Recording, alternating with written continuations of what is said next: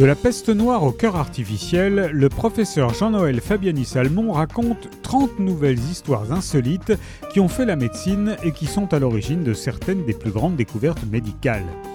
Parmi les sujets traités dans ces nouvelles histoires insolites, la rivalité entre médecins et chirurgiens qui remonte au Moyen Âge, où on voit les barbiers s'emparer du métier de chirurgien, car ils sont les seuls à entretenir des lames qui coupent correctement.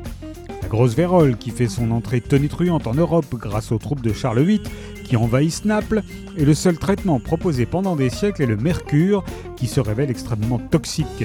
Apparaît enfin la pénicilline qui va tout changer. Vient un cheval qui boitait, on découvre l'artérite, redoutable maladie qui atteint fréquemment les tabagiques, les antivaccinateurs qui ont toujours existé, et le combat qui s'est montré féroce en Angleterre au XIXe siècle.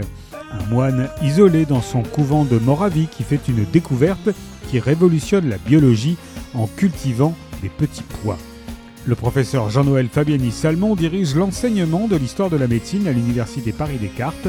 Il est l'ancien chef du département de chirurgie cardiovasculaire à l'hôpital européen Georges Pompidou et auteur de nombreux livres sur la médecine.